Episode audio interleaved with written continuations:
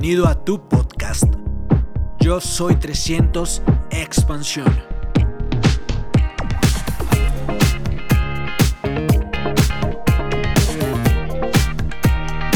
Y desde Colombia, y como los networkers lo sabemos hacer, de pie por favor para recibir a gran empresario, Esmeralda fundador de este negocio, James Mateus. Hola. Gracias. Uy, acá huele a rubí. ¿Quiénes son los rubí?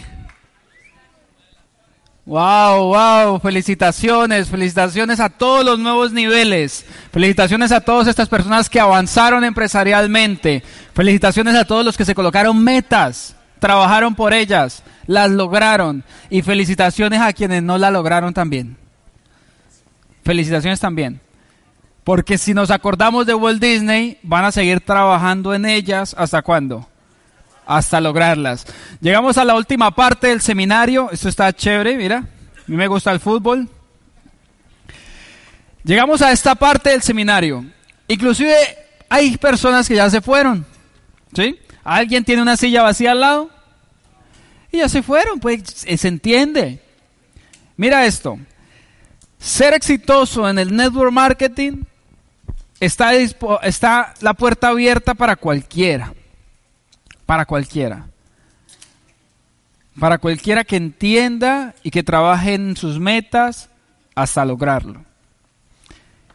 El network marketing es para todos. ¿Por qué? Porque si yo que vendía periódicos a los seis años puedo llegar a lograr libertad financiera, es porque cualquier persona lo puede lograr. Si Ciro Pérez en Bogotá sin saber leer ni escribir logra libertad financiera con este proyecto, es porque cualquiera lo puede lograr. Si Edio en Venezuela logra libertad financiera con este proyecto siendo ciego, es porque cualquiera lo puede lograr. Si Leonor Carvajal en Bogotá a sus 65 años llegó a Diamante con problemas de salud drásticos, donde le hacen diálisis día de por medio, pudo lograr libertad financiera, es porque cualquiera puede llegar. O sea que no es la edad, no es la profesión, no es de dónde vengas, es qué, qué tan dispuesto estás a hacer lo que sea necesario para lograr tus metas. Partiendo de ahí, todos nosotros podemos llegar a los niveles que queramos llegar en la vida. Partiendo de ahí, de entender que el éxito no es para ciertas personas, el éxito es una puerta abierta para el que quiera esforzarse. No es cuestión de capacidades, es cuestión de disposición. El problema mío no es saber, no es que no sepa tocar piano, el problema es si nunca quiero aprender. Si quiero aprender, pues aprendo. El problema de la gente también es que quiere ser exitosa, pero no se mete al curso del éxito. Y yo le digo a las personas, te vas a adaptar a un sistema educativo que te va a llevar a ser empresario. Es un proyecto sencillo, pero tienes que hacerlo. Y he escuchado respuestas como, James, yo no hago ese proyecto porque es que yo no sé nada de ser empresario. Y yo digo, pues es como decir, yo no hago el curso de inglés porque no sé hablar inglés. Es exactamente lo mismo. Ahora, si quiero aprender a hablar inglés y estoy dispuesto a aprender, pues voy a ir a un curso, me voy a dejar enseñar y voy a hacer las tareas y voy a hacer los trabajos y voy a poner en práctica y un día estoy hablando inglés fluido y sigo practicando y ya. O sea, todo se puede aprender. Todo parte de acá. El amor de estos dos. Mira lo que es la educación. Viendo el álbum de fotos, yo le digo, mamá, ¿y esta foto qué? Hijo, ¿eso fue la boda? Y mamá, pero en las novelas la mujer está vestida de blanco con un vestido hermoso. La respuesta de mi mamá fue, hijo, solo los ricos se casan con vestido de novia. O sea que me estaba queriendo decir que éramos qué? Pobres. Y yo, mamá, pero ¿dónde? Pero eso es una iglesia. Me dice, hijo, solo los ricos se casan en la iglesia. Esa es la educación. ¿Sí ves? Por eso a mis 23 años yo todavía estaba dando vueltas en el mundo del empleo, trabajar, trabajar y trabajar duro. porque esa fue mi educación de pequeño. Yo, mamá, ¿y quién es él? El de la foto. Yo, el hijo del notario.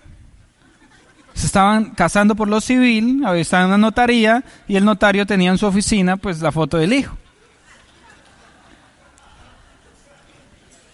Mamá, ¿ustedes están muy enamorados? Pues... Hijo, es que a tu papá se lo iban a llevar a prestar el servicio militar. En Colombia, si, si estás casado, si tienes esposa, no te llevan a prestar el servicio militar. Y yo, ah, qué bonita familia. ¿Por qué te cuento esto? Te lo cuento para que entiendas que esta persona que está aquí parada hablando el día de hoy es una persona común y corriente y crecí en una familia común y corriente y mira, crecí comiendo arroz de girasol, con eso te digo todo. Y ese era el plato de todos los días en mi casa, arroz ¿aquí se conoce el arroz de girasol? ¿Sí? ¿No? Arroz de girasol. Arroz con un huevo frito encima.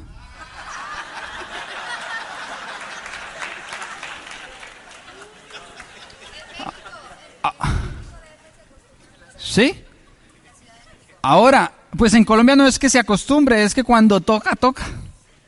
Porque el arroz es económico y los huevos son económicos. Entonces hay que ponerle proteína a la, a la cosa. Lentejas. O sea, una vida común y corriente, digámoslo así, aunque yo creo que es menos de lo común y corriente. Una vida limitada.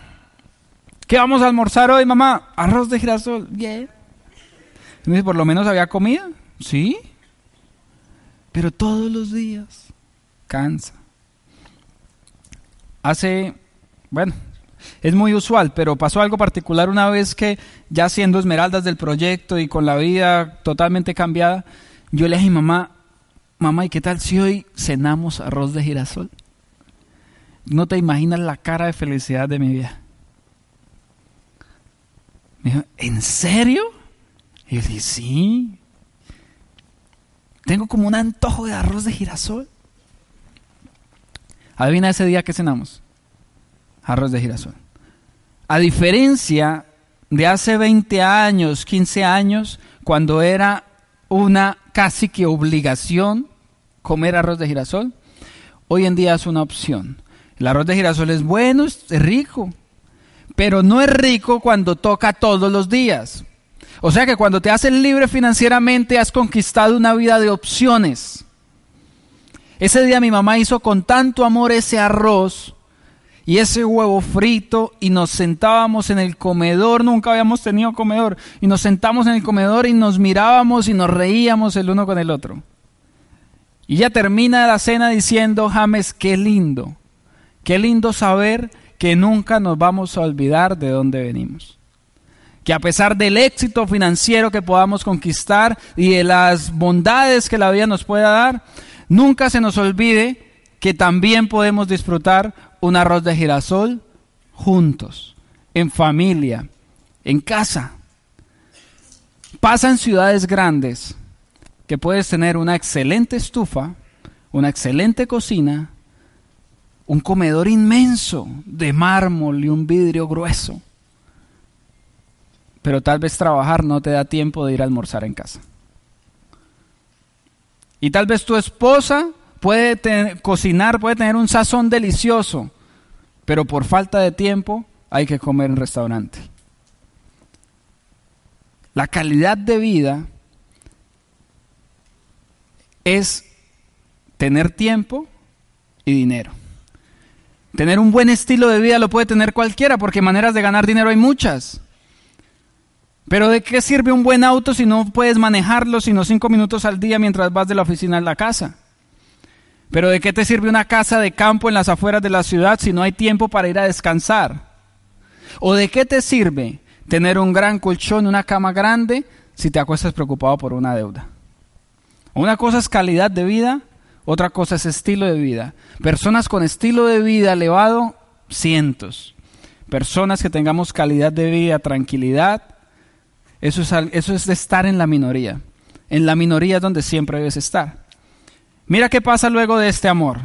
Nace esta belleza. Él es mi primo. No, ese soy yo. Yo sé que me delataron las orejas.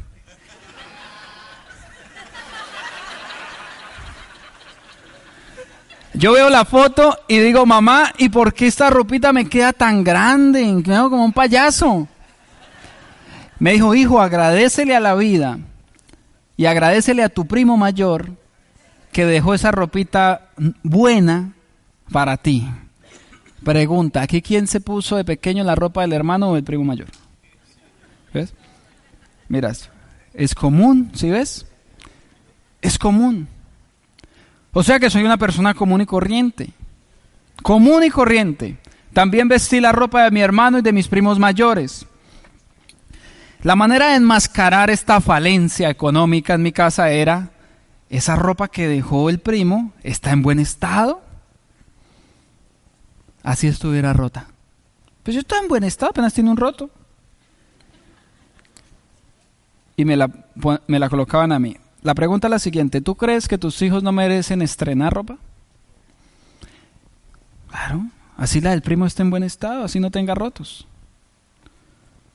Lo que pasa es que la manera de enmascararlo es, es decir, pues todavía está en buen estado, qué pecado botarla. ¿Mm? Y maneras de enmascarar las cosas hay muchas. Por ejemplo, yo no emprendo porque no tengo tiempo. Es una máscara. Y debería ser al contrario, pues porque no tengo tiempo es que tengo que emprender para hacerme libre financieramente. Yo no emprendo, James, porque no tengo dinero. Ay, qué bella máscara. Pues porque no tienes dinero es que tienes que emprender para tener otros ingresos paralelos. Que algún día sean tan grandes que sean tus ingresos principales y te puedan dar la opción de renunciar a un trabajo o a un negocio que te esté quitando la paz. Porque entiendo que todos somos emprendedores y hay muchas personas que hacen su propio negocio y montan sus negocios tradicionales. Pero muchas veces no pueden controlar variables como el clima, como los valores y principios de sus empleados. Y entonces sus empleados, el gobierno, los impuestos y todo, le quitan la paz. Estilo de vida, sí. Calidad de vida. Mamá, ¿Qué tengo que hacer para no tener un futuro o para que mis hijos no vivan lo que yo viví? Y ahí mi papá entra en la película. Hijo, lo que tú tienes que hacer es estudiar. Y yo, bueno, son mis papás, los respeto, los honro, les hago caso. Empiezo a estudiar. Me gradúo del colegio, mi papá y mi mamá van a, ahí se vuelven a encontrar, ellos se separaron cuando yo tenía seis años, siete años. Ahí se vuelven a encontrar, y ya, ya verás que mi cara no era la más feliz. Porque yo les dije, papá, o sea que ya mi futuro va a ser diferente. Y mi papá, no, tienes que ir a la universidad. ¿Qué te gusta hacer? Y yo, a mí me encanta la cocina, me encanta el diseño gráfico. No, no, no, James, eso no da dinero. ¿Qué da dinero? administración de empresas. Me voy a averiguar a las universidades y una de ellas me dice, ah, más allá de administración de empresas, esta carrera se llama administración financiera. Y eso es lo mismo que administración de empresas, pero con mucho énfasis en finanzas. ¿Quieres ser próspero y financieramente libre? Yo dije, sí, estudia esta, me decía la secretaria de la universidad. Pues me gradúo y me hago administrador financiero. Papá, mamá, mi futuro va a ser diferente Mm, ahí no tuvieron más respuesta. ¿El futuro fue diferente? No. Mira esto. Aquí llegué, a esta vida llegué después de un título universitario. Ahora, estudiar en la universidad es malo, no, es muy bueno, yo la pasé fantástico. Aprendí ciertas cosas, ya se me olvidaron, ese es el problema. Pero que las aprendí, las aprendí porque tocaba pasar los parciales. Ese es el problema, que aprendemos tantas cosas que nunca colocamos en acción en la vida, por eso se olvidan. Por ejemplo, acá en México en el colegio le toca a uno aprenderse la tabla periódica en química. ¿Sí? La tienes que aprender y el viernes hay examen. ¿Verdad? y uno se la aprende. En mi colegio me la enseñaron con unas canciones, ti, ti, ti, y en orden, y uno resultaba aprendiéndose toda la tabla periódica. Pero pregúntame ahorita algún símbolo químico. Bueno, me sé el del oxígeno. Pero ¿cómo fue que en quinto de primaria o no sé en qué grado yo me la sabía toda y por qué ahora no? Porque nunca la puse en práctica. Porque ya definitivamente nunca la usé. Ayer habían en la cena unos químicos, ¿verdad? ¿Quiénes son los químicos? Químico, químico. Claro, esa es su carrera. Lo mejor se sabe en la tabla periódica, aunque lo dudo. ¿Y por qué lo dudo? Mira por qué lo dudo. Porque cuando la profe nos colocaba el examen y entonces está este símbolo químico, este qué es y este qué es y cómo es el símbolo de este, y uno respondía, ta, ta, ta, ta, ta, ta, y las niñas tenían la copia debajo de la falda, y los otros en la cartuchera, y los otros no hacíamos copia, y los otros sí, los otros le decíamos al vecino, y uno se la ingeniaba para pasar el examen porque era el definitivo para pasar la materia. Presentamos los exámenes y luego la profe empezaba a calificar. Ella se sentaba en el escritorio, tomaba los exámenes y sacaba la tabla periódica. Y yo miraba y yo, qué desgraciado. nos exige aprendernos la tabla y no se la sabe. Seguro nunca la puso en práctica tampoco. Y entonces me doy cuenta de un sistema educativo incoherente de gente que enseña algo que no sabe. Y cuando entro a este proyecto encuentro un sistema educativo coherente, donde quienes enseñan ya tienen el resultado más allá de solo la información. Y eso me enamora del proyecto.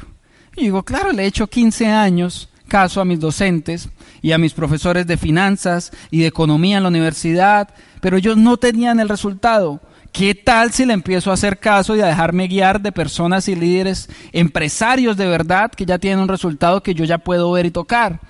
Y así fue como en 23 meses, ¡prum! libertad financiera. Yo he dicho en muchas tarimas esto. Hacerte libre financieramente en este proyecto es más fácil que hacerte profesional en la universidad. ¿Sí, sí es cierto, cierto? Porque yo recuerdo esos cinco años en la universidad, yo casi que me rajo.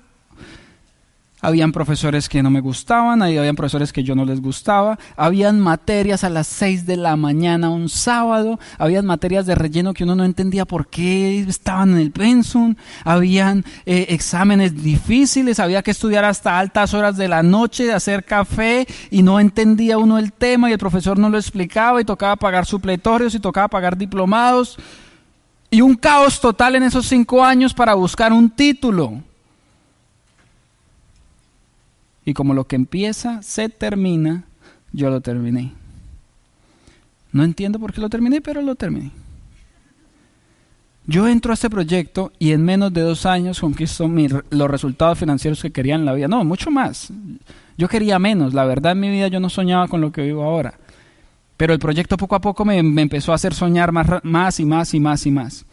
Y yo le digo a la gente, no es que te vayas a ir de la universidad, es que tú qué vas a estudiar, arquitectura, y tú crees que te vas a graduar, claro, mi papá es arquitecto, yo me voy a graduar también como arquitecto. Yo digo, te la tengo. Aparte de la universidad, haz este proyecto. te vas a dar cuenta que hacerte libre financieramente acá es más sencillo que lograr ser profesional de arquitectura, pero hazlo también, ¿no? Yo me di cuenta de eso porque he vivido las dos. Cuando, cuando uno vive las dos cosas, pues uno puede comparar. ¿sí? Es más, si tú no eres libre financieramente con esto, hazlo y verás que algún día vas a comparar y me vas a hallar la razón. ¿Cómo, por ejemplo, también puedo comparar el acostarme sin comer y tener una vida ahora de abundancia? Yo he vivido en los dos polos, el polo de la escasez y el polo de la abundancia, donde no había dinero para comer, donde hay opciones para comer. ¿Sabes con cuál me quedo? ¿Cierto que no es muy difícil responder? ¿Qué te quiero decir con esto? Si, si tal vez tu historia no es como la mía y el polo de la escasez no lo, no lo has vivido, yo sé que nunca lo vas a vivir si haces esto. Pero entiende algo importante. Es mejor tener un plan B que no tenerlo. Y este proyecto no, solo te da un plan B, sino un plan B, C y muchas cosas más. Hay más de 20 maneras de recibir ingresos en este proyecto y tú las vas a ir conociendo. A mí a veces me sorprenden. Los 10 de cada mes me sorprenden a veces. Y yo, ¿y esto qué pasó? Y llamo a mi gerente de negocios. Y me dice, ay, pues usted se ganó yo no sé qué, yo no sé qué. Y yo, bueno, está bien. Siempre me sorprendo de manera positiva. Eso es bueno, ¿no? Eso es bueno. Que te sorprendan con de pronto unos 3 mil dólares de más. Está bueno. Está bueno. El pavo ya puede ser más grande en Navidad. O las vacaciones pueden ser un poco más lejos. Pero mi historia es que yo caí en este círculo vicioso. Ahora, mira esto. La única y última, yo tenía más, pero ya no sé dónde están. Mi única y última foto como empleado. Si ves que no me estoy muriendo del llanto, estoy sonriendo. Qué pecado, ¿no? Yo digo a la gente, si a, si este joven que está ahí le muestra un proyecto financiero que lo va a hacer libre financieramente, un proyecto empresarial que lo va a hacer libre financieramente, ¿usted le cree? Yo le digo a la gente, y dice, no. Y yo digo, pues la verdad yo tampoco me hubiera creído. Pero algo, algo, algo contagiaba yo cuando empecé el proyecto. Tal vez mis deseos de crecer, tal vez esa llama en los ojos que Angelo también me mostró cuando, cuando me mostró el plan de negocios que tal vez contagiaba a la gente y pocas personas creyeron. No te voy a decir que yo metí 50 personas a este proyecto, no. Te voy a decir la verdad. En cuatro meses yo ingresé tres personas. Te voy a decir por qué. Yo hace cinco años, por lo general, si tú ibas un domingo a una calle de discotecas que hay en Bucaramanga que se llama Cuadra Play, Cuadra Play. Tal vez un domingo a las 5 de la mañana tú me encontrabas borracho en un andén. Sin dinero, sin amigos, porque ya se iban cuando uno se quedaba sin dinero, los amigos. Tal vez era muy común que si te decían, vamos con James Mateus, todos decían, ¿el vago ese? Porque antes de que tú llegues a un lugar, primero llega tu reputación. Y cuando yo colocaba una cita para mostrar un proyecto empresarial, primero llegaba mi reputación. Decían, ese vago, qué interesante puede contar. Y para mí fue muy difícil auspiciar personas para hacer el proyecto. Pero con tres, que auspiciaron ellos a más, y ellos a más, y ellos a más, y ellos a más, yo califiqué a plata y me hice parte de una generación sin jefes. Sin influencia sobre la gente. Porque tú dices, ah, es que a mí la gente no me cree. A mí tampoco me creía ni mi mamá. Pero ¿sabes qué es lo más importante? Que tú creas en ti. Y yo creí en mí. Y Ángelo, que fue quien me mostró el negocio, también creyó en mí. Y yo le dije, y yo le decía en una semana yo Ángelo, y lo único que entró fue mi mejor amigo, y eso porque es mi mejor amigo y no entendió. Pero le he dado el plan a 50 personas y todos se burlan de mí me dicen que ponga serio, que busque algo serio que hacer en la vida, que valore el empleo. Y él me decía, James, es normal. Y yo dije, ¿pero por qué es normal? Yo, porque tú eras un pinche vago. Y yo entonces, ¿qué tengo que hacer? Pues cambiar de hábitos, que la gente ya no te vea como el vago, sino que la gente te vea en un evento empresarial, que te vea mejor vestido, que te vea que tienes metas en la vida. Y yo, ay, pues tienes razón. Y empecé a cambiar mi conducta, mis hábitos. Y poco a poco la gente se fue dando cuenta del cambio. Y entonces los que iban entrando decían, yo no sé si ese negocio funcione, pero que ha hecho un cambio positivo en James, lo ha hecho. Yo como que entro. Y empezaron a entrar. ¿Por qué? ¿Amway cambió? No. ¿Los productos cambiaron? No. ¿Quién cambió? El emprendedor. Por eso, pégate al sistema educativo para que él forme una mejor versión tuya. Así la gente que tienes alrededor va a querer estar al lado tuyo, porque tú le transmites algo positivo. Si tu influencia es negativa y sabes que la gente no, no, no va a creer en ti, pues empieza a trabajar en ello. Hay otras personas que ya traen una trayectoria, una influencia positiva. Yo también he auspiciado gente que entran al negocio y en dos días tienen 10 frontales. Claro, si a mí me hubieran dicho que yo iba a ser Amway cuando pequeño, pues hubiera sido un angelito desde pequeño. Pero no, yo no puedo cambiar el pasado, recuerda lo que yo puedo es programar el futuro. Entonces, 24 de diciembre del 2012. ¿Feliz con mi empleo? Sí, feliz. ¿Por qué? Porque por lo menos ya había para comer. Juan Diego Gómez dice, siempre agradecido, pero nunca conforme. Agradece el puesto que tienes, agradece el auto que tienes, agradece la familia que tienes, pero nunca conforme, agradece los viajes que tienes, agradece el mercado pequeño o grande que tienes en la nevera, pero nunca conforme, entiende que, cada que todo puede ser mejor. Ahí estaba yo, con esa cara, con esa sonrisa, te voy a decir por qué. 24 de diciembre salíamos a vacaciones hasta el 7 de enero. ¿Y salir a vacaciones? Ay. Encima de todo te pagan los aguinaldos, ¿cómo se llama aquí?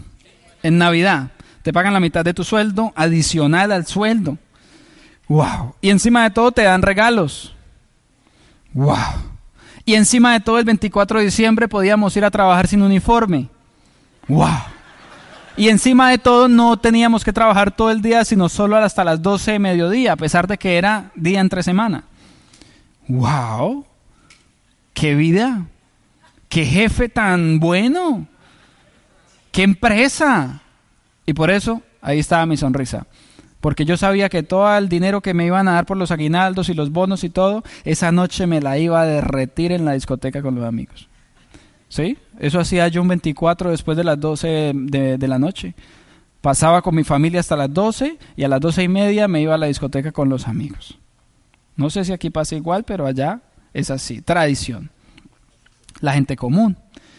Y entonces el 25 ya no había aguinaldos, no había sueldo, pero estaban vacaciones. Cuatro meses después llega este mensaje. 17 de abril del 2013. Ángelo Ramírez. No era amigo mío, pero estábamos en Facebook. Él me dice, mira, en colombiano, ¿Qué más, parcero? Viene y huevón, necesito comentarle una vuelta, déjeme su número, si no cuando vea este mensaje, comuníquese conmigo. Comuníquese.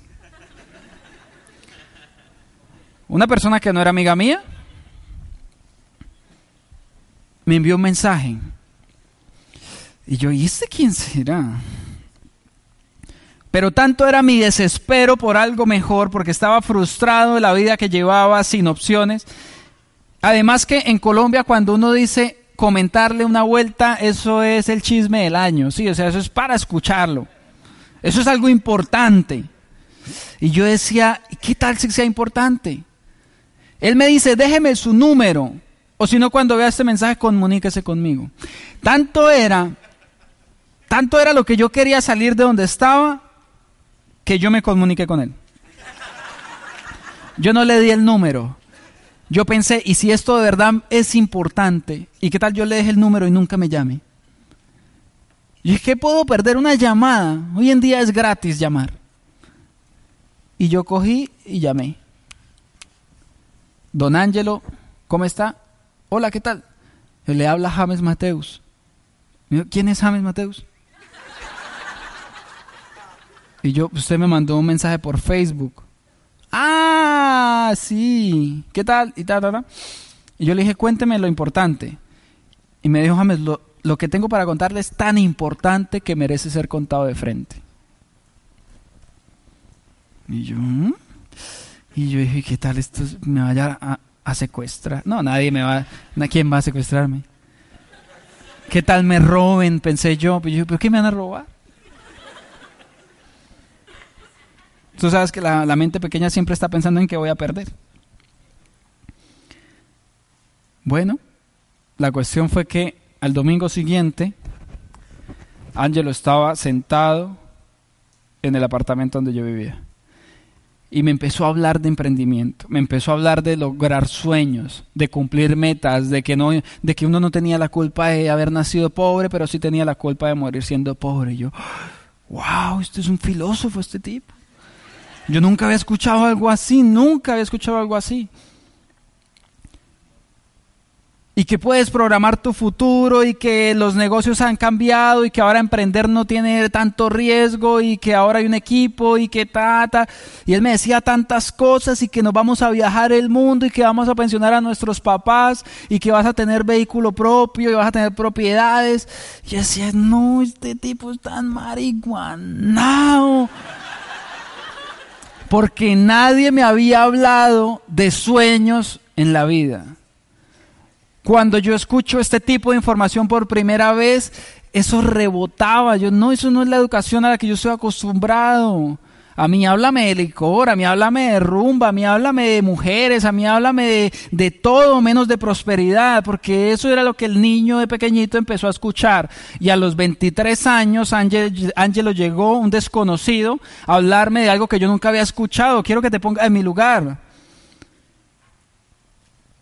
O sea, si no hubiera sido por el deseo de yo querer mejorar mi vida, yo tal vez no hubiera ni siquiera aceptado una cita con Ángel.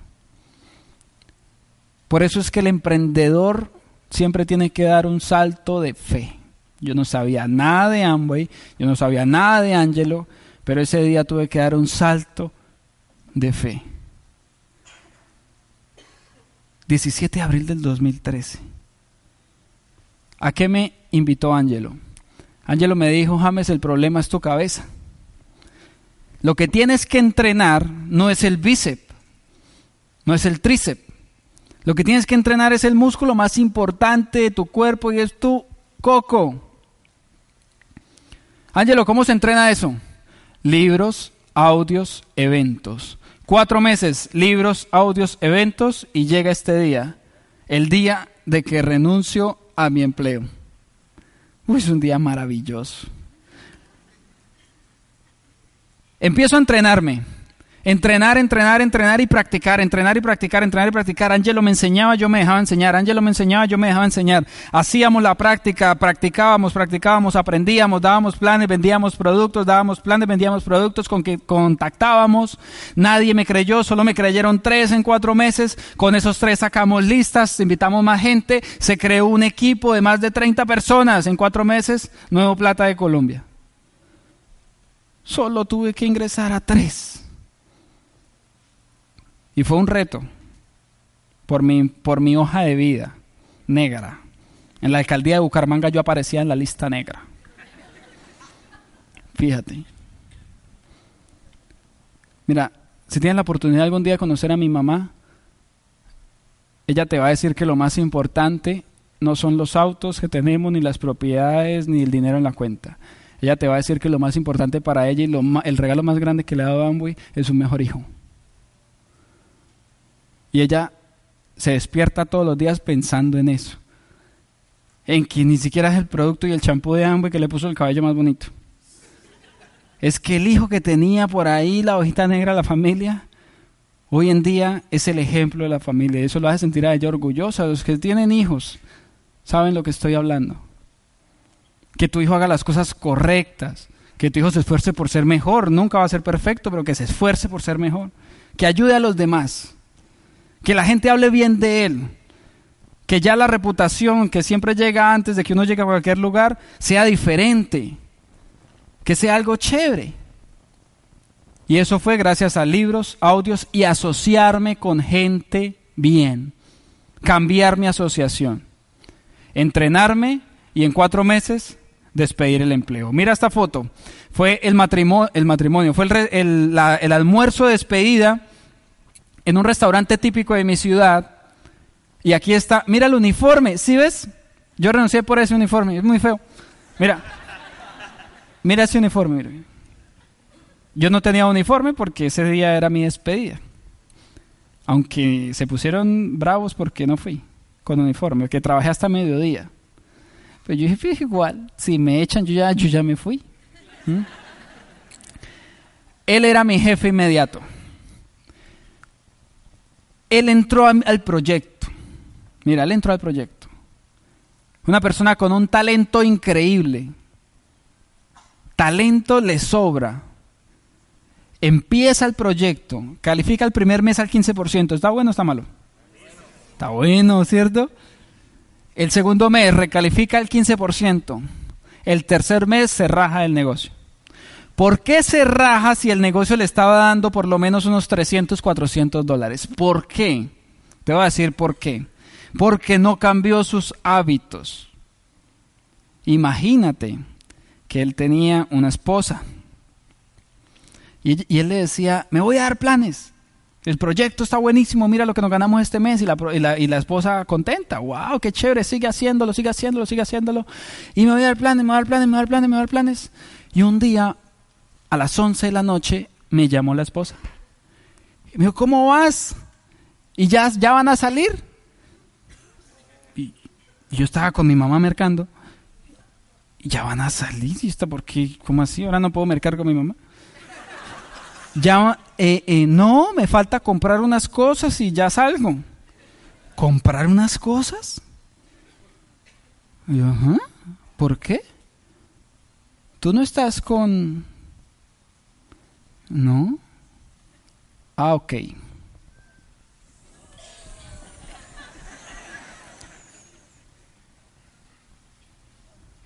¿Es bueno cambiar de hábitos?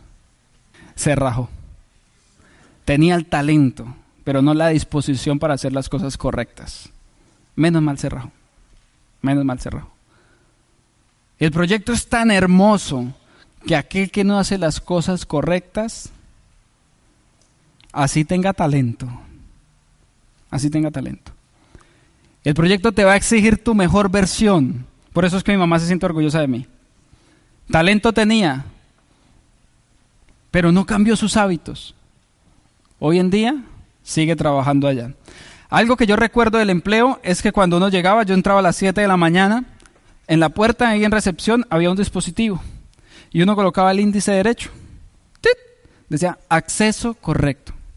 Y uno entraba. ¿Sí existe eso acá? ¿Sí? Ay, lo conocen bien. Mira, y a las 7 de la, de la, mañana tenía que estar ahí, cuando salía a las 12 y 30 tenía que estar ahí el dedo, cuando regresaba a las 2 de la tarde tenía que estar el dedo, cuando salía a las 6, o sea, me estaba controlando el tiempo una máquina. ¿Qué pasa si yo llego tarde a colocar el dedito? La máquina sube el sistema gerencia y dice, tin, tin, James llegó tarde. El jefe me llama, el dueño de la empresa, y dice, James, llegaste tarde. La próxima vez que llegues tarde, entonces según el contrato que firmaste, pues quedas despedido. Y recuerda que hay mucha gente esperando tu puesto. Golpes psicológicos. Tú sabes, ya en el empleo no nos pegan físicamente, pero tal vez psicológicamente sí. Yo sé que ustedes me entienden. Eso fue un golpe porque al otro día, a las 5 de la mañana, yo estaba... ¡Tit! Acceso correcto. Y si hay que barrer, barro. Y si le llevo el tinto y el café al jefe, ¿por qué? Porque como yo dependía de ese empleo, había que cuidarlo. Entonces al otro día llegaba más temprano. Mira que, quién es él. Él es, él era el jefe de los dos. Él era mi jefe, él era el jefe de los dos. Yo salgo del empleo y él seis meses después, viendo cómo su, su empleado se fue a buscar libertad, él dijo, y si lo hizo él, ¿por qué yo no? Ahora soy muy amigo de él. Él se compró dos franquicias de helados y de jugos, muy exitosas en Colombia. Se hizo libre también, esas dos franquicias le dan para lo que necesita y le sobra. Pero él me dice, James, lo que pasa es que eso costó un billetal, costó bastante. Y yo le decía, exacto, Armando, ahí está la diferencia, en que eso cuesta billete porque el sistema está montado. Aquí no nos cuesta dinero porque nosotros vamos a montar el sistema. Nosotros vamos a conectar a una persona que consuma un producto diferente, que lo recomiende y que conecte a otros. Que conecte a otros que consuman un producto diferente, que lo recomiende y que conecte a otros. Y así se crea el sistema de manera global. Por eso es que ingresar a esto no vale casi nada. Porque lo que te va a exigir es que te vuelvas un empresario, un líder que sea capaz de formar redes de mercadeo, de formar una red, de formar una empresa con personas, de expandirte. Hoy en día, pues ya está calificando al 15.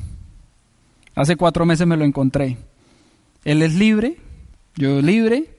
Nos sentamos a tomar un café y me dijo, he visto que te ha ido muy bien con eso, vi tus fotos en Londres, mi sueño es estar en Londres. Y él dije, sí, estuve en Londres y ta, ta, ta. Y él y eso le brillaban los ojitos, porque a pesar de tener sus franquicias, pues todavía no le alcanzaba para ir al otro. Y yo le dije, Armando, tú que te volviste empresario, hay un evento aquí en Bucaramanga que tu esposa y tú deberían ir. Seguro que eso les va a despertar su inteligencia empresarial aún más y van a llevar al éxito todas sus franquicias. Listo, es un empresario. Yo dije, un empresario internacional. Aquí están los boletos. ¿Mm? Llegó allá y sale. Carlos Eduardo y Claudia Santos a Tarima. Y habla, bla, bla, y habla, y habla, y habla. Y yo nomás miraba a Armando. Y Armando ahí tomaba apuntes y todo. Y en la historia, Carlos Eduardo habla de cuando llegó a su papá a Argentina. No me lo vas a creer, el sueño de Armando es llevar a su papá a Argentina. No, el sueño del papá de Armando es estar en Argentina. Cuando salimos del seminario, Armando me dijo, yo quiero hacer esto. Fíjate que él es libre financieramente. ¿Sí? Libre, o sea, no tiene que trabajar para recibir dinero. Pero él es emprendedor y entiende que lo bueno puede ser mejor. Fíjate el poder de llevar un invitado a un seminario. Yo lo llevé y, y él conectó con Carlos Eduardo Castellanos. Y hoy en día está calificando al 15. Y se hace en las orientaciones empresariales, se hace en primera fila con el equipo. Y es tan bonito. Y era mi jefe. Y él lo dice cuando da los planes. Y a mí me invitó a este proyecto el que era mi empleado. Por eso es la importancia del sistema educativo. Él se preparó para ser empresario y es profesional en esto y se viaja al mundo y hoy en día él me está enseñando a mí. Y le dice al prospecto, y si te enseña alguien que tiene resultados es porque tú vas a tener o no vas a tener. el prospecto dice, ah, porque lo vas a tener firme aquí. Y ya, y auspicia, y auspicia, y auspicia. Y este de azul fue el que me reemplazó en el empleo el que yo capacité y él está allá, ¿sí me entiende? Y mañana, por ejemplo, mañana el lunes, ¿sí? Entonces mañana a las 7 de la mañana, ¿dónde va a estar Francisco? ¡Tit! Acceso correcto. Mientras yo estoy en un Boeing 797, cayendo a Bogotá, más o menos a las 7 de la mañana. ¿Sí ves cómo cambia la diferencia? ¿Cómo cambian las cosas por tomar decisiones? Mira que yo a Francisco le di el plan. Yo le dije, yo me retiro del empleo porque ahora esto que emprendí, que es muy sencillo de hacer, me está dando más del triple de lo que me da el empleo. Y yo soy dueño de mi tiempo y no tengo que vestir uniforme y Francisco, no tengo que madrugar. Y Francisco me dijo, uy, no, a mí me da miedo, yo no le hago. Por eso Francisco está viviendo la realidad mañana y por eso yo vivo otra realidad. Decisiones. ¿Es malo lo que hace Francisco? No, malo es si se queda ahí. ¿Es malo lo que tú estás pasando? No, eso te está enseñando algo. Malo es si te quedas enfrascado ahí. Porque yo sigo, sigo, sigo, sigo, sigo trabajando, sigo trabajando, sigo trabajando y un día la recompensa se empieza a hacer realidad. Este era yo dando mi primer plan. Me temblaban las piernas. No podía hablar en público, se me dificultaba desde pequeño, me daba pena, las orejas se colocaban rojitas. Y ahí estaba yo porque yo sabía que esto me iba a hacer cumplir mis sueños. Yo asumí el reto, le contaba, me temblaba el marcador. Todos estaban aburridos en esa sala, nadie entendió nada. Nadie entró. Y yo me cargué mi pizarra al hombro y me fui de nuevo para casa. Frustrado, sí, pero llegué a la casa y conectaba un audio. Y ese audio me volvía a encender. Mira esto, seguimos adelante y formamos el primer equipo. Seguimos adelante. Ya había un equipo. Algunos se rajaron ya, otros ya son platinos y superiores. Pero un día la recompensa se hizo realidad. La bandera Generación Sin Jefe, lo que me decía Ángelo Ramírez, quien está ahí, mi auspiciador, que nos íbamos a viajar el mundo, se iba a hacer realidad. Y empezamos a viajar. Fue mi primera, primera vez que monté en avión, fue en este proyecto. Primera vez que tuve unas buenas vacaciones fue en este proyecto. Y luego empezamos a viajar, conocer a los líderes que escuchábamos en los audios, darme cuenta que José Bobadilla es una persona común y corriente que simplemente ha llevado un proceso más avanzado que nosotros, pero es una persona de carne y hueso. Poder tomarme una cerveza con él en Punta Cana, poder estar disfrutando, disfrutando de conciertos privados, disfrutando, disfrutando de la recompensa, vivir una vida de opciones. Un año después de Punta Cana estábamos en Orlando, con José Bobadilla también. Seguimos viajando, seguimos viajando, seguimos disfrutando. Aquí estas fotos se las voy a pasar un poco más rápido, se agota el tiempo. Tener una vida de opciones. En esa foto, Ángelo, debajo de esas gafas, tiene lágrimas. Porque no entendíamos qué hacíamos en una limusina en Orlando si la mamá de él lavaba y planchaba en casas ajenas para ganarse la vida. Si mi mamá trabajaba desde pequeña, la echaron de casa y tuvo una vida difícil. Si yo era domiciliario, vendía caramelos, vendía periódicos. ¿Qué rayos hacíamos en una limusina? Ángelo, ¿qué hacemos acá? Me dijo, James, acostúmbrate a esta vida. Vivimos como vivimos, porque, vivimos como mucha gente quiere, porque hacemos lo que poca gente hace. Porque somos responsables, porque somos determinados, porque nos trazamos metas, porque trabajamos por ellas. Por eso vivimos una vida que vive la minoría de la gente. Nos fuimos a Miami, James Mateus en Miami, de vender periódicos a estar en Miami. Tal vez mi familia no lo entendía en ese momento, decía James en qué se metió. ¿Por qué? Porque el éxito fue tan rápido. Ahí en Orlando ya éramos esmeraldas. Mira, te ponen calles con tu nombre en Miami. Cuando calificas esmeralda.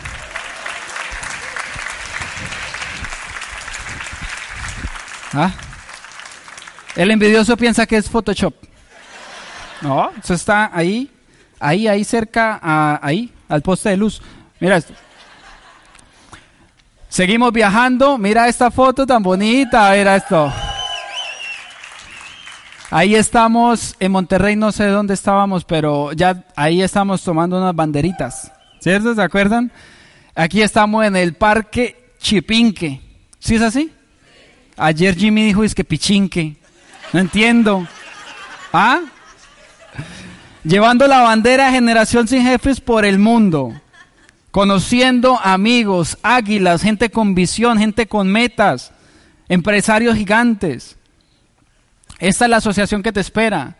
Aquí estamos con sus líderes en el Paseo Santa Lucía, disfrutando. ¿Se acuerdan que ese día me confundieron con James Rodríguez? ¿Se acuerdan? Le pasan unas cosas en este proyecto impresionantes, buenos recuerdos, buenos momentos. Aquí fue la noche despedida en el departamento de Carlos y Hazel. Y seguimos viajando, ya estos fueron viajes siguientes. Se me acabó el tiempo, ¿cuánto tiempo tengo de mascal? ¿No más tres horas? Listo. Porque quiero contar algo, algo que, que la vida me enseñó desde muy pequeño, solo que me di cuenta mucho después. En este viaje de Argentina, aquí estamos en la calle de la caricatura, en este viaje a Argentina hubo algo especial también. Resulta y pasa que cuando yo era pequeño, me era invitado, cuando yo era pequeño, yo jugaba al fútbol descalzo, sin camiseta, en una pantaloneta, en un barrio sencillo, en un barrio estrato 2, estrato 3, no, uno o dos. Y todos jugábamos en la calle. Ya existía el computador, pero nadie tenía computador.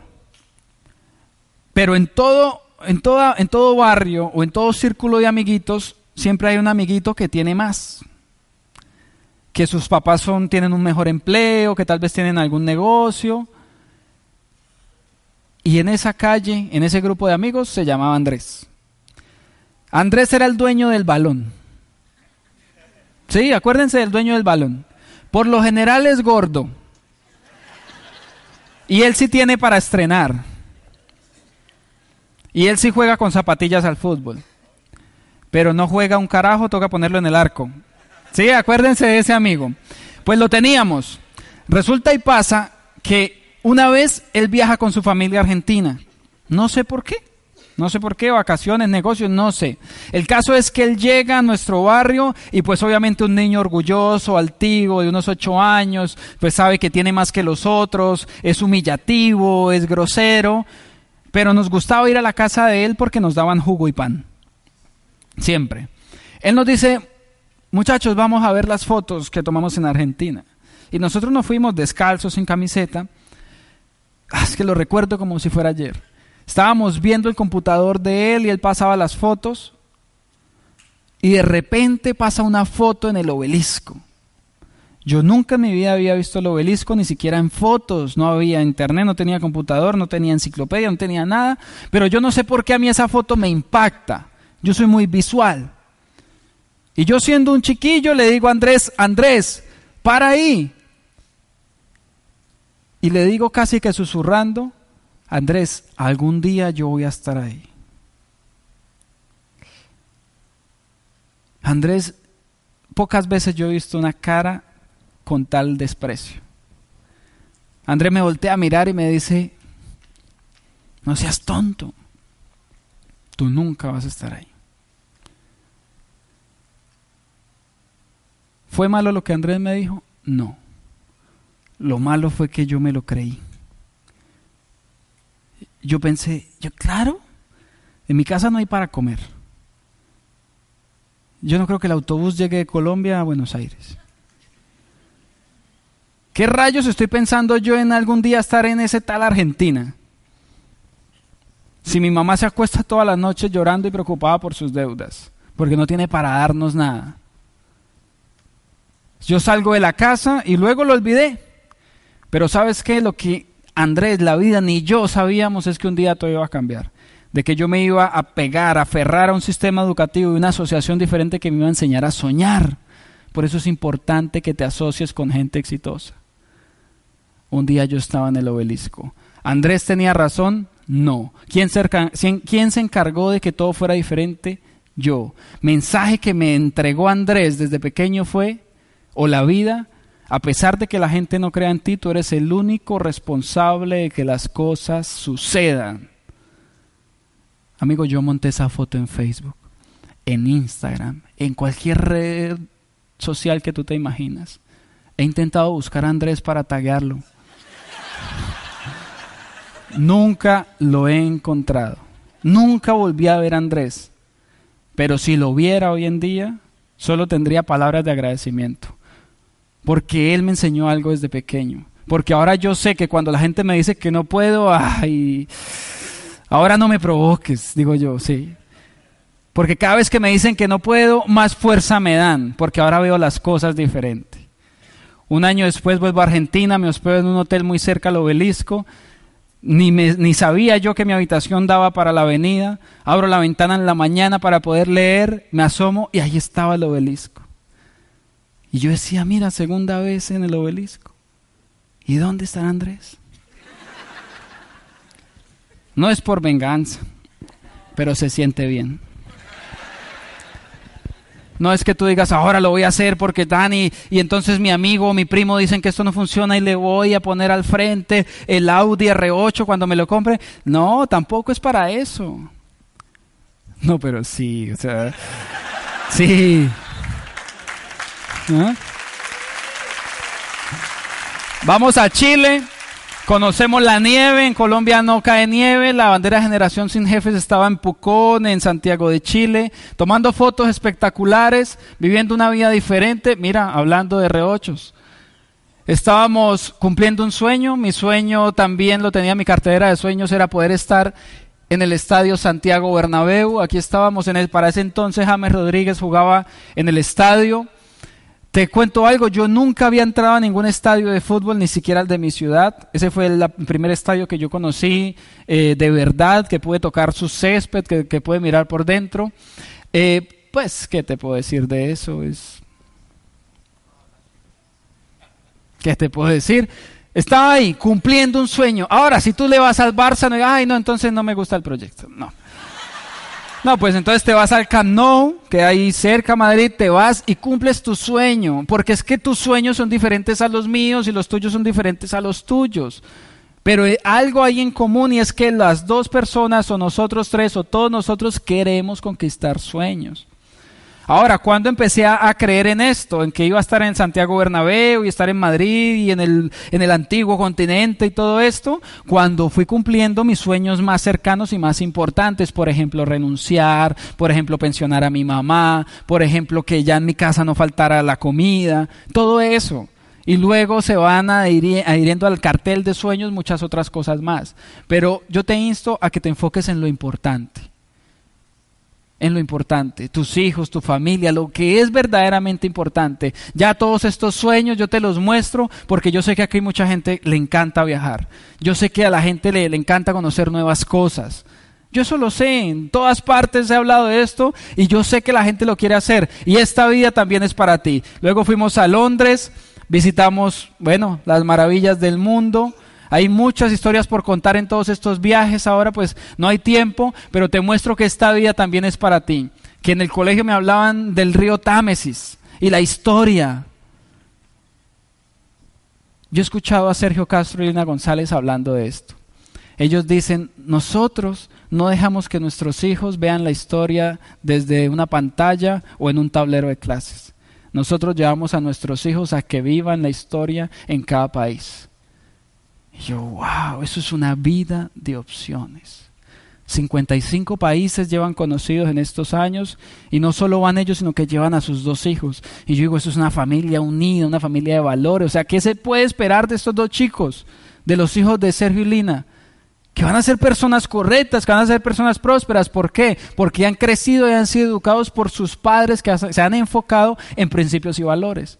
Mira todo lo que puede dar el proyecto. Entonces, estos han sido los últimos viajes ya. Aquí Londres, Londres, Londres, las Bahamas, mira cuando fuimos con Edgar Felipe, mira un hotel increíble, ya estuvimos también con todos sus líderes. Miami otra vez, ah, otra vez, sí. Abundancia, abundancia, abundancia, abundancia, París, París, Alemania, Michigan. No sé, no sé qué más te puedo decir. No sé qué más te puedo decir, pero para llegar a Esmeralda y hacerme libre, ni siquiera tuve que saberlo todo de la corporación. Tres años después me llevaron a conocer la corporación y me di cuenta cómo envasaban el LOC. Ahí no está lo importante. Lo importante es cuánto te quieres preparar empresarialmente. Ahí es donde está lo importante. Acabamos de llegar de un viaje de Las Vegas con sus líderes. La pasamos maravilloso. Una noche, mira, una noche. Vamos con José Bobadilla en una limusina Hammer. Tal vez la vieron por ahí en redes sociales. Y yo tenía a José al frente y yo decía, es de carne y hueso. Él hace el mismo proyecto que yo hago, se lee los mismos libros que yo me leo, escucha los mismos audios que yo escucho. O sea que mi futuro está ahí. Eso es la asociación. Antes me metía en una chiva, en Bucaramanga se celebran los cumpleaños las fiestas de una chiva, que es un bus viejo que lo adaptan con música y una parranda ahí. Y así uno se iba y se emborrachaba, pero es totalmente diferente una limusina Hammer, créeme. Es totalmente diferente. Adicional, la compañía con la que me subía a la chiva era diferente con los diamantes que me subía. Estábamos una misma, en una misma limusina. José Obadilla, embajador Corona. Andrés Londoño, diamante. Cristian Suárez y Andrea Diamantes. Estábamos Esteban y Mariana Esmeraldas. Estaba, yo no me acuerdo que estaban. Bueno, se subieron los tequilas, te cuento, pero, pero de repente yo reaccioné, yo dije, ¿qué rayos hago acá? Y me acordé de Angelo y sus palabras. Vivimos como poca gente vive porque hacemos lo que poca gente hace. Amigo, este era yo el año 2012. Esto es lo que hace la crema Glister. Este era yo en el año 2013. En el año 2013, con miedos. En el año 2013 me daba miedo hablarle a la gente, pero años después me encontraba en Monterrey dictando una convención a muchos soñadores que hay acá. Todo cambió cuando, cuando me aferré a un proceso educativo que desarrolló mi mejor versión. De todo lo que te he contado, de todo lo que tal vez te he mostrado, te tengo que decir que o tienes resultados o tienes excusas. Pero excusas y resultados son antónimos. Tú debes salir de acá para buscar resultados o sigues teniendo excusas. Lo más valioso que me ha dado este proyecto es la tranquilidad de mi mamá. Es poderla haber pensionado hace ya dos años, en medio de toda su diabetes, con su insulina, más el trabajo, más el estrés, mi vieja se estaba yendo. El doctor me lo dijo de frente, mirándome a los ojos, me dijo, ¿te preocupas porque tu mamá no tenga más estrés o vas a tener mamá seis meses? Cuando tú sientes que algo importante se está yendo, es donde tú reaccionas. La vida enseña con dulce o enseña con amargo, pero enseña. Y ese día yo sentía que la vida se iba a llevar al ser más preciado que hay sobre la tierra para mí, mi vieja. Por eso empiezo a trabajar tan duro como nunca. Me pongo la meta de esmeralda. Yo sabía que en el nivel de esmeralda mi vieja no iba a trabajar más. Y una vez lo logré, la senté en el comedor y le dije, vieja, a partir de hoy no te preocupes más. Descarga las carpetas del trabajo que tienes, bota todo, porque a partir de hoy yo respondo por ti. Lo único que quiero es que cumplas tus sueños y que vivas tranquila. Gracias por todo lo que me has dado, pero ahora yo quiero vivir es una vida de opciones, una vida de risas, una vida donde no sea urgente despertarnos, donde podamos despertarnos a la hora que queramos, donde una película a cualquier hora nos haga reír, donde compartamos. Amigo, yo sé que tú tienes seres que amas. Y con esto me despido. El proyecto más allá de lo, que me ha dado financieramente me devolvió a mi vieja. Mi vieja estaba a punto de irse, casi cae en un coma diabético. Mi vieja lleva años inyectándose su insulina y el estrés la estaba llevando. Pero el proyecto me hizo devolverle esa esperanza de vida. Hace unos meses fuimos a cenar con, con la familia de mi hermano. Para mi mamá los momentos son más especiales que las cosas. Yo le dije, mamá, alístate llama a mi hermano, llama a mi cuñada y vamos con mis sobrinos a cenar. Nos fuimos ese día a cenar. Cenamos en un restaurante hermoso que hay en Bucaramanga de una terraza. Y al finalizar la cena y ese buen momento, al salir mi mamá ve unos guantes de box pegados en la pared. Mi mamá los tomó. Amigo, ya es sanguínea. Ya se disfruta la vida al máximo, ella es libre. Ella está pensionada, ella está ya tiene su jubilación. Ella lo único que se levanta es a desayunar y queda desocupada. Mi mamá es feliz. Se puso los guantes de box y empezó por todo el restaurante a hacer sombras de box. Y me miraba y me decía, tú todavía estás muy pequeño para mí. Te portas mal y te golpeo. Y yo era feliz viendo a mi mamá feliz. Mientras tanto, la gente alrededor en las mesas murmuraba. O sea, vieja loca. Y yo entiendo eso. Yo entiendo que la gente que critica no es feliz. Yo entiendo que la gente infeliz suele criticar, entonces yo los entiendo.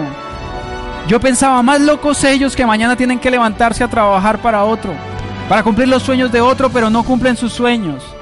Mi vieja está cumpliendo su sueño, ser feliz. Cuando el médico dijo que le quedaban seis meses de vida, empezamos a trabajar tan duro para decirle a la ciencia y a ese médico que no era así, que el estrés de mi casa se iba a ir porque el estrés era financiero y este proyecto me iba a solucionar financieramente la vida. Mi mamá seguía haciendo sombras y de repente se cansó. No podía quitarse los guantes, tenía los dos puestos y en ese momento yo me acerco a ella para quitárselos. Mi hermano captura esa imagen. Pero quiero decirte algo. En ese momento pasaba por mi cabeza algo importante. En ese momento en que yo le quitaba los guantes a ella, luego de verla hacer sus sombras, yo pensaba en cuántas veces la vi llorar. Yo pensaba en cuántas veces la iba a tallar en la vida. me acordaba de cuando ella me daba el pan y ella se acostaba sin comer. Yo no entendía por qué yo era chiquito, pero ahora entiendo por qué lo hacía, por el amor tan grande que nos tenía. Pero tanto batalló y tantas veces la vida la golpeó y la puso de rodillas en el suelo pero ella se levantaba y seguía adelante. Y yo quitándole los guantes me acordaba de todo eso.